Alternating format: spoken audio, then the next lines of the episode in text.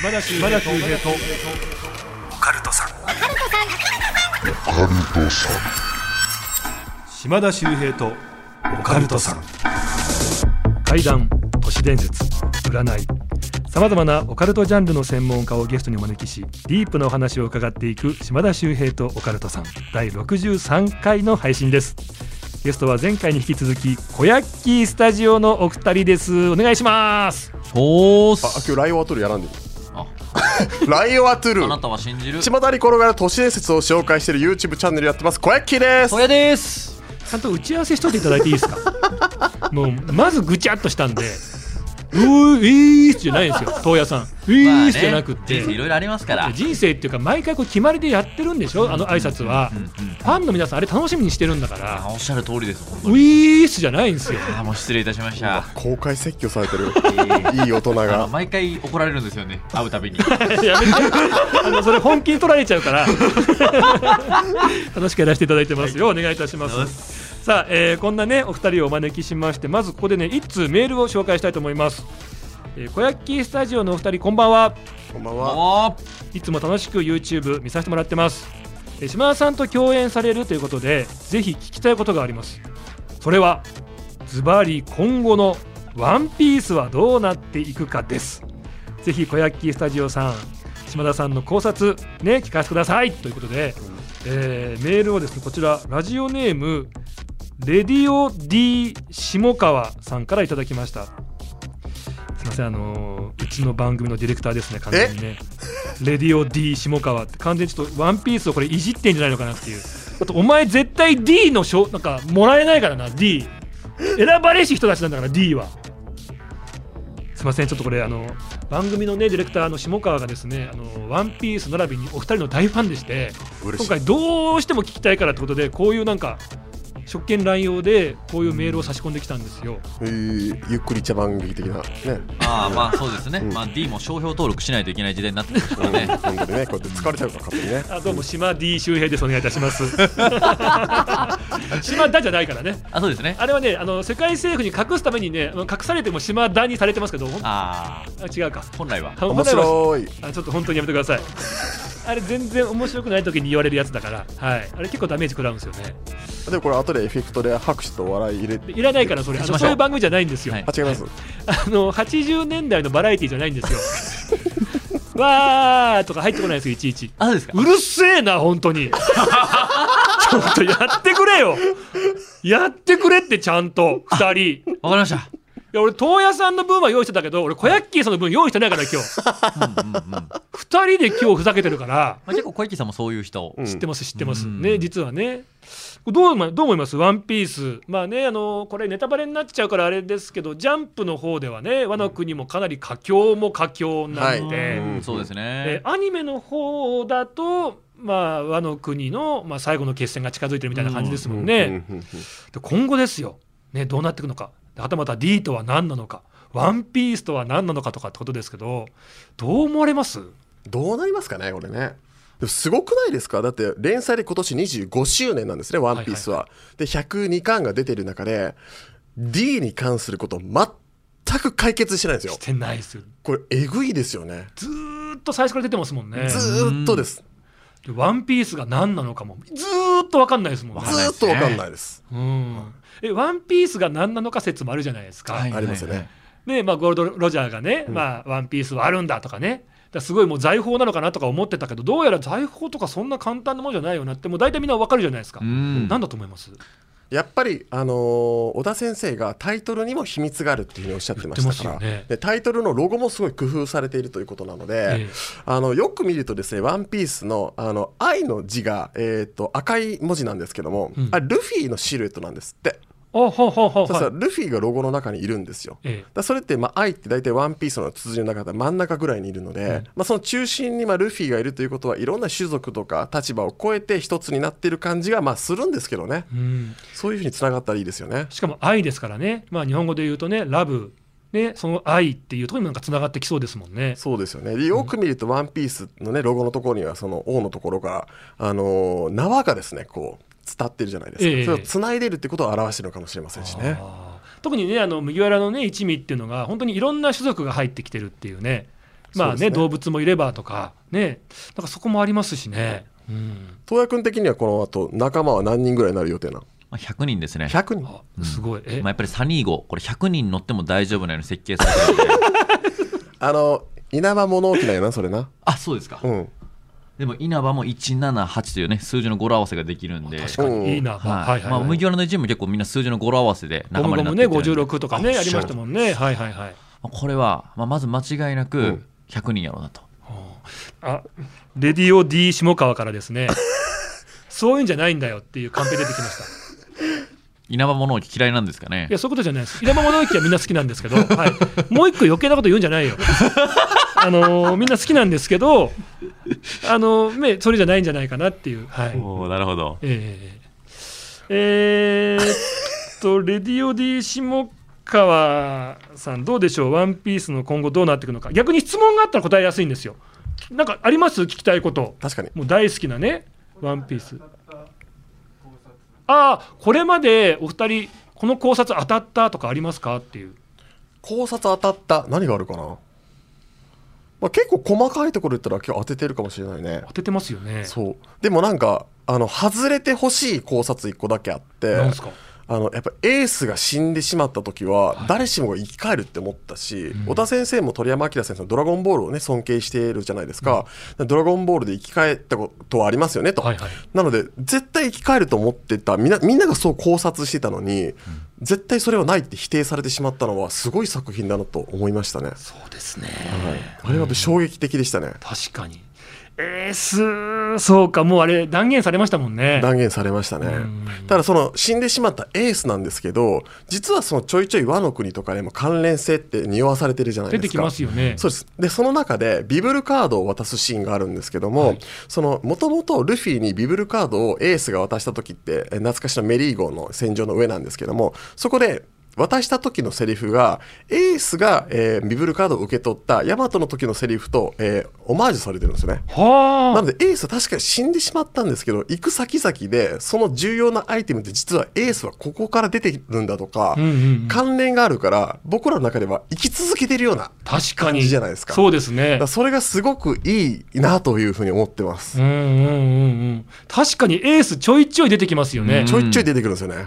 あのこの人と会ってたんだとかねそうなんですよねそうなんですよ、エースに助けられたんだって人が出てくるとそうですかでエースってあの白ひげ海賊団の2番隊の隊長だったんですけど、ええそもそも2番隊の隊長に座ってたのはおでん様だったんですよねそうだそうでおそのおでん様に憧れてるのはヤマトだったわけじゃないですか、ええでヤマトとエースが、ね、ちゃんとこうやってつながってることもあって、だからそういうつながりがですね後で分かってくるのがもうゾクゾクするんですよね確かに、あと当たった考察っつったらあれかなやっぱ今年はあの和の国がいつ終わるかっていうこと、はいタイミングについて、まあ、去年から和の国ってまあ言ったら今3年ちょっとやってるんですよかねなりやってますよねだからかなり長いんでいつ終わるんだって言われたんですけど僕はその去年のうちに、えー5月6月には終わるって思ってる決着がついて8月までに完全に和の国はもう出航するっていうふうに予想してるんですけどそれが多分当たるだろうと、そうですねでこれはなぜかというと8月6日に「ワンピースフィルムレッドっていう映画がやるんですよ、はいでそこでシャンクスが出ることはちゃんと告知されてるんですよね、ええということはそこにもうカイドウを倒してなかったらシャンクスに会えないじゃんとか次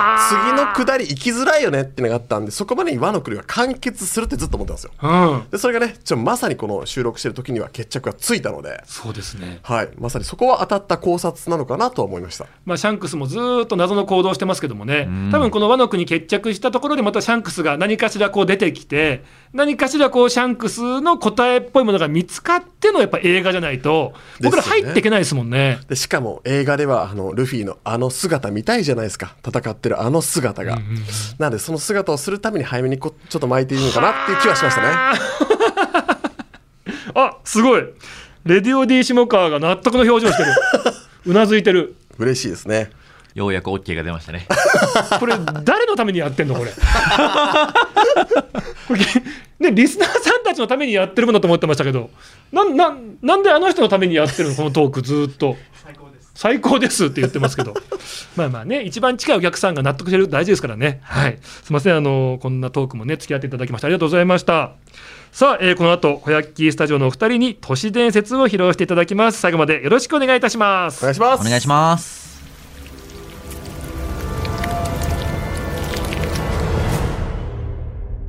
島田秀平とオカルトさん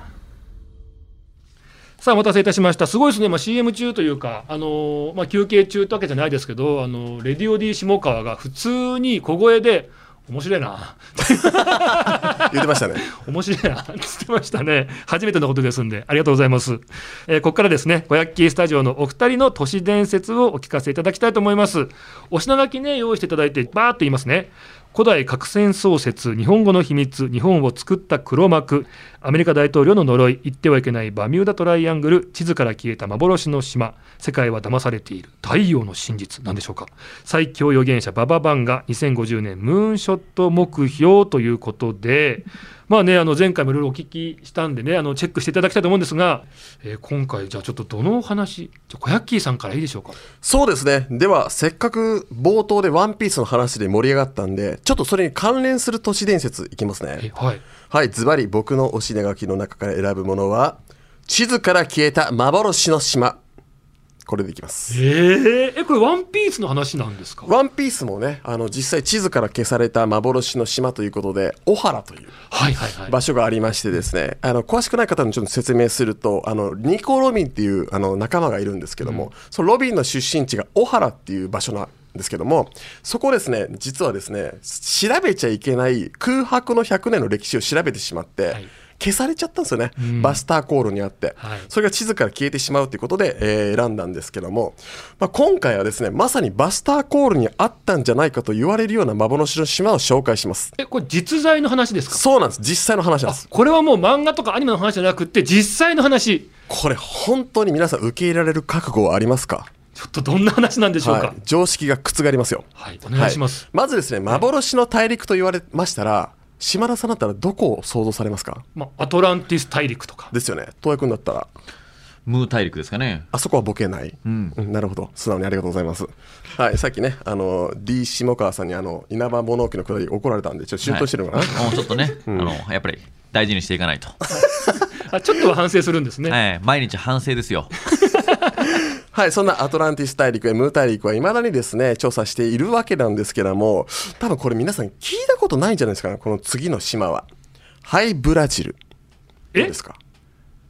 そ大陸の名前なんですか。でこれ幻の島がですね、はい、ブラジルというんですけども。なんかブラジルはね、国名で知ってますけども、ハイブラジルって初めて聞きましたね。そうなんです。大体この南米のブラジルを想像されますよね。でも全然場所も違うんです。ハイブラジルはですね、アイルランドありますよね。はい西海岸から200マイル行ったところにある幻の島なんですね。はい、まあ321キロなんで結構離れてるんですけど、でそれがですね今ちょっと画像をお見せできないのが残念なんですけどなんと1325年のですね海図にはちゃんと描かれてるんですよこれがはいただし1900年代の地図になるとこれが消えてるんですよね地図から消えちゃった。そんなことありますかえもしかしたらなんかこう海底火山とかで島全体がなくなっちゃったみたいないやそうでもないらしいんですえあるのにどっちかというとここ数百年って増えること多いですよねはいはいはい、はい、まあ、言ったら数年前も言ったら海底火山のせいで島が一つできたりなんかしましたよね。ありましただからそういうことは近年あるんですけどまるっとそこそこでかい島が突然消えることを考えられないんですよね。地図からですよねそうなんです実地図か際あらるの消えにそうもしかしたら空白の100年の歴史研究しとったんが言うなそれぐらいの島が消されちゃってるんですよね。すげえなんすかはい、でこれですねあのケルト神話というのがありまして追放された神の一族トゥアハ・デ・ダナーンっていうところの聖域というふうにされているんですけどもこれがですねめちゃくちゃ高度な文明を築いていたというんですよ、だから僕たちでいう高度な文明っていうのは科学力の発達発展っていう感じがしますけども、ええなんと言い伝えによると魔法を使っているということなんですよはあこれちょっとなんか夢ありますでしょ、ええなんか魔法を使ってるぐらい高度な文明がそこにはあったということなんですね。はい、1674年ジョン・ニス・ベッド船長らを乗せた船がフランスからアイルランドに帰る途中深い霧に覆われました、3時間ほどで周囲の視界が晴れると船は航路から外れ目の前には未知の島が近づいていました、うんまさになんかワンピース感ありますそようですねはい、そこで調査のため4人の船員をですね上陸させます4人は丸1日かけて島を調査しました浜辺で火を囲って野宿をしているとどこからともなく音が聞こえて4人は慌てて船に戻ったそうです翌朝浜辺の方を見るとですね11人の男が立っていて島にまた招いてくれたそうなんですね実は4人が浜辺で火を起こしたことによってその島の呪いが解け、囚人と家族が解放されたということだったんです何その話、はい、男たちからお礼の金や、えーお土産そして帰りのルートを教えてもらい無事に、えーアイルランドに戻ったそうです、はい、っていうことが伝承としてあって、えそこから何度か、えー行った人が実際にいますはいただし何度目か行くとですねもうそこには島がなくなっていたとでこれで続いて面白い、えー伝説がありましてなんと島にはですね何があったかというと黄金のドームの建造物があると、これまさに空島と似てませんかワンピースの確かにね、その時までジャヤ黄金の都市があったんですけどとある日行ったらなかったんですよね、まあ、ワンピースの場合には空島に行ったんですよねノックアップストリームでバーンと上に上げられちゃったってそこうとでだすからねもしかしたらこの幻の島ハイブラジルは今空の上にあるのかもしれませ ん以上ですへえでもなんかもしかするといろいろ考えちゃいますよね上に上がったってこともあるかもしれないしまあもしかすると移動してる島とかねそうですよねうんありましたスリラーバークなんかね移動する島って言われてましたからねだからワンピースでその起こってることって昔あったことなのかなと思うんですよね本当に戸田先生の知識って半端ないですもんねどこで調べてるんだろうっていうぐらいですよねい。ろんなもうなんか地域のなんか言い伝えとか神話までこうねそうですなんかこうそこから引っ張ってきたのでありますん でそうですよね。小田先生と都市伝説のおかげで、えらい僕、地名に詳しくなりましたからね。わかりますわかりますあのそういうええ地図から消えた幻の島ハイブラジルっていううんでこれ本当にでもね僕にたどり着けたらそういったね、まあ黄金があるかもしれないし魔法を覚えられるかもしれないしっていうなんかちょっとやっぱり僕らの住んでる場所とはちょっと違った文化が形成されてるような,、なんかすすごい場所なのかもしれないですね。そうですよね。いや、そういう、ちょっと夢あるなと思うんですよ。もうザ・都市伝説じゃないですか。はいはいはいだから都市伝説の入りって覚えてますなんか好きになったきっかけって僕はやっぱりムー大陸とかアトランティス大陸なんであーやっぱ大陸があっただのなかっただのすっごいときめくんですうよんうねん、なんかワクワクしますよね。ワクワクしますいやー、皆さんね、ハイブラジル、多分これ調べたらね、また詳しくまた自分でもね、いろいろこうはい見るでも、あの出てくるかもしれませんからね、はいチェックしてほしいですよね。ぜひ行った人は連絡くださいあ次回行きますみんなで。行きましょうか、うん行きたいですね。そうですね。ツアーまあお金も持ってるだろうし。日本放送さんがね日本放あのーまあ、言いづらいんですけども、日本放送さんはありますよね。はい、ただ、この番組が本当にびっくりするぐらいの、はい、ことでやってますよね。察していただければと思います。あそれも幻の企画やったということで。 そううまいこう締めてくる幻の島じゃなくてね、はい、ありがとうございます幻の話でした日本放送のオカルト情報報道部に忍者がいます島田秀平とオカルトさんさあ次東野さんはい。どうしましょうかじゃあ僕の方もじゃあワンピース絡みのやついきますかはい今回すごいワンピーススペシャルですねいや、そうですね。まあもちろんバミューダトライアングルとかもワンピースには関係してるっちゃしてるんですけど、ええそれでもやっぱ最近のワンピース読んでる人は太陽の話聞きたいんちゃいますいや、はいちゃいますって急に関西人丸出しでもうやっぱ関西なんで。 そうですよね、ええ。お願いしますじゃあ。太陽の真実についてお話ししましょお願いいたし ますう。 ちなみに、太陽の温度ってご存知ですかあえっとねめちゃくちゃ暑いあさめちゃくちゃ暑いんです けど暑い暑い暑い言うてもそれ風呂ぐらいの暑さじゃないんですよ あのね、やっぱり東亜君と喋ってると IQ 下がるんですよ。 東亜君はね、もう覚醒してるんで、周りに影響を及ぼしてますかわあら。すごい確かになんか今日調子悪いもんそうですかあーまあそれはかわいそうです ね、まあというわけでですね太陽の温度は6000度もあるとあ6000度なんですね、はいまあ、大体飛び込んだら一発でね焼き死んでしまう温度のわけなんですけど はいまあなんか大変暑いなと暑いですでもこれですね嘘やねえん嘘なんですよいや、暑いです、どう考えても、だって。あんだけ離れたね、太陽の熱がこうね、地球上にもこう降り注いで、僕らあったかいわけですよ。まあ素人はそう思うんですけどはい。実はあれにはトリックがあるんですよトリック、まあそれについてもお話しするんですけど、はいまず太陽の本当の温度についてお話ししましょうお願いします。本当の温度は26度。快適に過ごせますね。もうお風呂でも冷たいですよ。まあ、だから、気温で言ったら、まあ、過ごしやすいですよね。はいちょっと半袖にして、ちょっと羽織ろうかぐらいなそ感うじ。そう、一番いい気温。一一番いい生この気温がいい。いいですね。でこれ何もですね、僕が適当に言うてる話じゃないんですよ。はい。もう東大とかでも話されている関博士って方が言われとって、はいおすごいなと。まあ、やっぱ都市伝説言うたら関さんがね、すごいんでね。信じるか信じないかはあなた次第です。ええまあ、そんな関さん、まあ、その人じゃないんですけど、ええまあ、ちゃんとあの学者やられてる方の関さんの方があ清さんじゃないまですあ言ねわれていて、はいで、まあ、またあの NASA の関連研究機関で働かれている川松さんとかも本当は太陽は低温で、まあ、氷もあるんやでみたいな話してるん太ですよ陽に氷。そううんそんな話信じれるんかと。だって完全に燃え盛ってんじゃないですか。そう、ええだって僕らって太陽を見たら、まあ、直接目で見たらあかんでとか習ってきたし、ええ昔やりませんでした虫眼鏡でこうやってやった焼くややったつやった。うん。あんなん熱なかったらできひんやんって思うんですよでもこれねトリックあるんですよトリック。あれはね熱じゃないんですよえ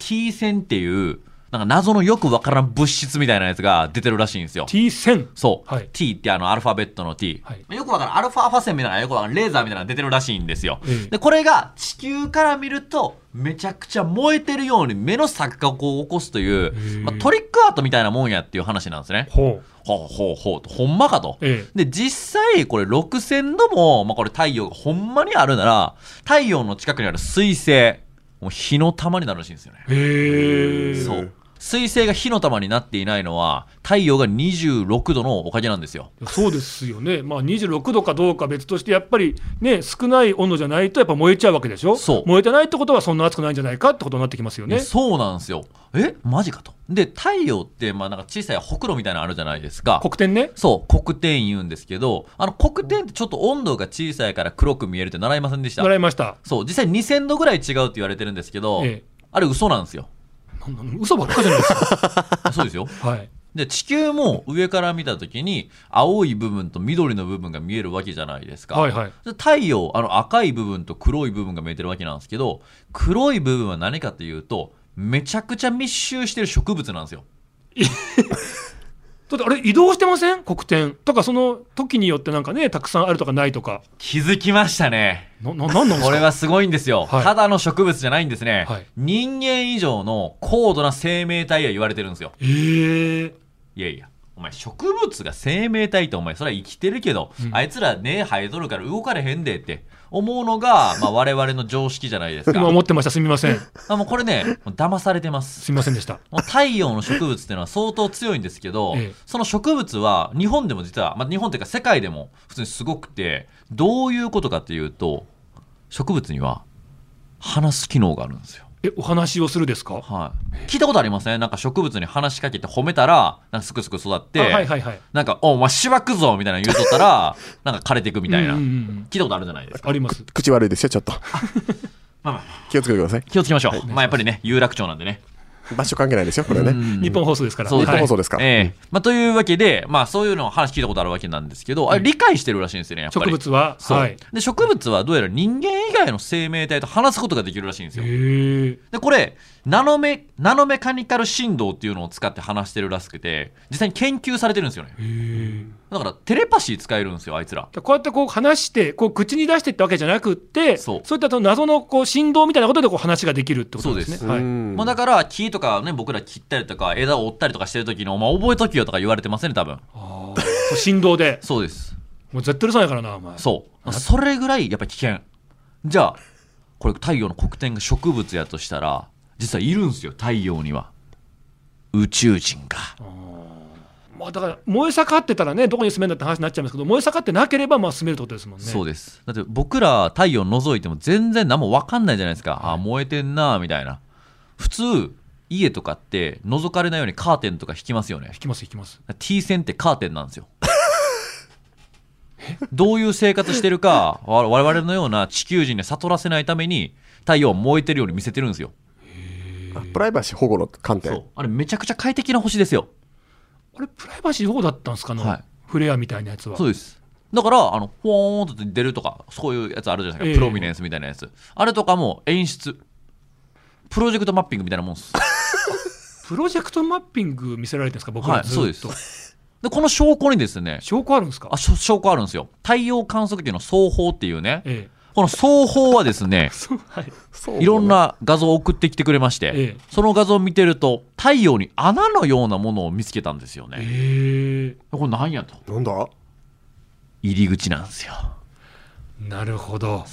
つまり太陽の中空洞なんですよねあの月がねあの中空洞説ね実は月っていうのは宇宙船なんだみたいな話ありますけどあります太陽も中空洞って空洞ですで太陽の表面、はい見てたら、ええ一筋の光とかが出てる時あるんですよありますねそうあれは入ってるんよその時に UFO があの、まあ、実際これ UFO なのか分かんないですけどマジであのいろんな写真がある中で UFO っぽいものが太陽にスーって線出してでなんかそのとどまってる写真ってあるんですよねあそうあるんですよこれ、うんそれを見てだから僕らとかはあ太陽は宇宙上にあるガソリンスタンドなんだっていうあそこでねあの UFO とか宇宙船がなんかエネルギーをねそこでこう補給してるんだっていうふうに言われてましたけどそうじゃなくって中に入ってくっていうあもうだいぶ澄んでますねあのこれも聞いたこと確かにあるんですよね太陽実は熱くないんだっていう話あそうなんですよ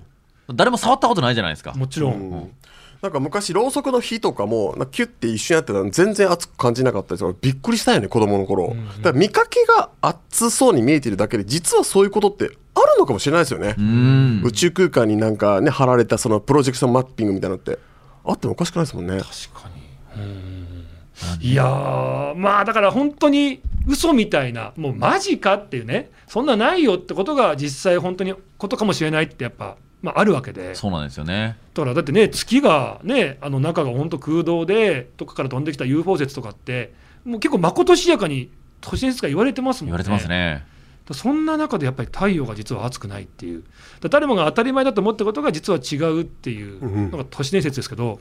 これもあながちもしかすると本当に全部がただのねそのとんでも話じゃない可能性はありますもんねありますねすごいとこ持ってきてくれましたね話ね面白いうん、えー世界は騙されている太陽の真実ありがとうございますいやすごいですなんかいろんな方来ていただきましたけど本当にこうなんかす突拍子もない話というか、はい、俺は心配やで、んうんいやいやいやみんなあの聞いてるんかなちゃんとまだ調子率もありますまだうんあのね皆さん信じるか信じないか話したいですけどもでも本当にそういう話が都市伝説からありますんでねちょっとなんかこういうのをきっかけになんか全てを疑う目線とかね気になったことを調べるっていうきっかけにしていただきたいなと思いますよねはいお願いしますなんで完全にテンション下がってるんです かえていやてー手応えありましたよね今回のっ話てことはあったんですけどなんか急になくなってきました ね大丈夫かなと思って全然大丈夫ですよね D 下川さんに途中怒られたからそうやっぱすぐ怒るから「ワンピースの話 の時からいや違いますあのそう2本目ちょっとダメっすねもういよいよカンペじゃなくって口でねはいそうそうじゃあそろそろ本題戻りましょうか、はいもうカンペを出すまでもねえぞこいつらみたいな空気になってきたんでねもう俺怖くて横見れないですもんさっ きから笑ってますそうそう笑顔ですんでああ、はいまあ、笑ってたとあそうですまあ、ロジャーですねあなるほどあまたかかってきましたね最後もねあなるほどはいえ えなかなかラジオのディレクターがね喋るってあんまないんですけどねはいさあ、えー今回もですね、えー、素敵なお話聞かせていただきました島田秀平とオカルトさんそろそろお別れのお時間です今回はね「ワンピースの話から始まってまたいろんな都市伝説出ましたけどもねあの小池さんいかがでしたかいやめちゃめちゃ楽しかったですねなんかワンピースの話もできたしそれに関連するような都市伝説喋れたのめっちゃ嬉しかったですそうですね、はい地図から消えた幻の島っていうね今回はねお話一本いただきましたけどもね本当にね僕の話なかったことです からねカッこれ話が消された幻のやつトでえすマジ、うんこれが一番のオカルトじゃないオカルトですわあれ何か話されてましたっけきょ今回今回はのいこのラジオのタイトルに合わせてええ「オカルト33」3について話しましたすげえ毎回かけてきてるんですねこれで使わざるを得なくさせる オカルトさんの3は今回 SUN だったってことですね3いやーちょっとねなんか何にも考えてなくて適当に話してるようで実はなんかつなげてくるっていうねこれが遠藪節なんで皆さんぜひねあのこれからもチェックしていただきたいと思います、えーこれ編集大変だろうな そうですね小焼きスタジオそして小焼きチャンネルそして小焼きさんはね個人で Vlog もやられてます皆さんぜひぜひチェックの方お願いいたします登録してくださいお願いしますこの番組あなたからのメールをお待ちしておりますあなたの周りで起こった不思議な出来事地元でささやかれているオカルト情報島田周平に聞いてみたいことゲストに呼んでほしい人などぜひ送ってくださいちなみにあのチャンネルの方でゲストにこういう人来てほしいなって人とかいたりするんですかあのナイナイさんの「オールナイト」ずっと聞いてたんで、はいナイナイさんにはぜひいつかどっかでやっていただきたいと思っております。岡村さんもね、安倍さんもすごい知識が、ね、深い方で、きっと都市伝説も、ね、お好きだと思いますんで、はいうんでもこういうこと言ってたらね、なんか耳に届いてね、じゃあなんか番組に呼んでみたいとか嬉しなるかもしれないですもんい。ね。はい、ぜひ。多分そういう時にあの様子伺う意味でもねこのスタッフさんとかあと僕とかにあの呼んでみたいんだけどどうかなって多分一回来るんですよ、はいはいはいそういうまあ、うん相談というかおー様子見みたいな全力でおすすめしないですって言っときますねええ僕行かないんで。あじゃあおすすめしときよまししよし、これ で。はょういや嘘嘘あの本当に絶対いいですよって僕もねあの微力ながら言わせていただきますんではい、えー宛先は OCT アットマークオールナイトニッポンドットコム OCT アットマークオールナイトニッポンドットコムです皆さんよろしくお願いいたしますえ次回は小ヤッキースタジオのお二人とお送りする最終回でございます最後の回です引き続きよろしくお願いいたしますというわけで小ヤッキーさんとやさんありがとうございましたいしょー島田秀平とオカルトさん次回もお聞きください島田秀平の手相ワンポイントアドバイス今回ご紹介するのは感情線です性格恋愛傾向を表す線なんですが場所はですねあのーまあ、手相ってよく見るとね、え3本まず上に横線があって真ん中に横線があってそして生命線がある、まあ、基本3線なんて言うんですが一番上に横切っている、まあ、小指の下ぐらいからぐーっと人差し指の方に上がってくる横線これが、まあ、感情線という線なんですね。まあ、感情ですからね性格とか恋愛傾向を表すんですがまず長さに注目をしていただきまして人差し指中指ぐらいが平均と見て短めか長めかえこれ長さはですねその人の感情の長さを表します短い人は感情が短い短気な人恋愛は熱しやすい長い人はおっとりしていて恋愛は奥手で慎重派そしてですね、角度も大事です。この感情線がですね、グイーンと急上昇しているという方、えー上がれば上がるほど恋に燃え上がりやすいロマンチストな人なんて言われてますね。さあ皆さん一体どんな感情線をお持ちでしょうか自分と感情線の長さや角度が似ていればいる人ほど恋愛傾向が似ている。つまりストレスが少ないので相性がいい相手と言えます。まあね、えー自分にはどんな人が向いてるんだろうか迷った時は自分と似た感情線の人を探してみてはいかがでしょうか島田秀平とオカルトさん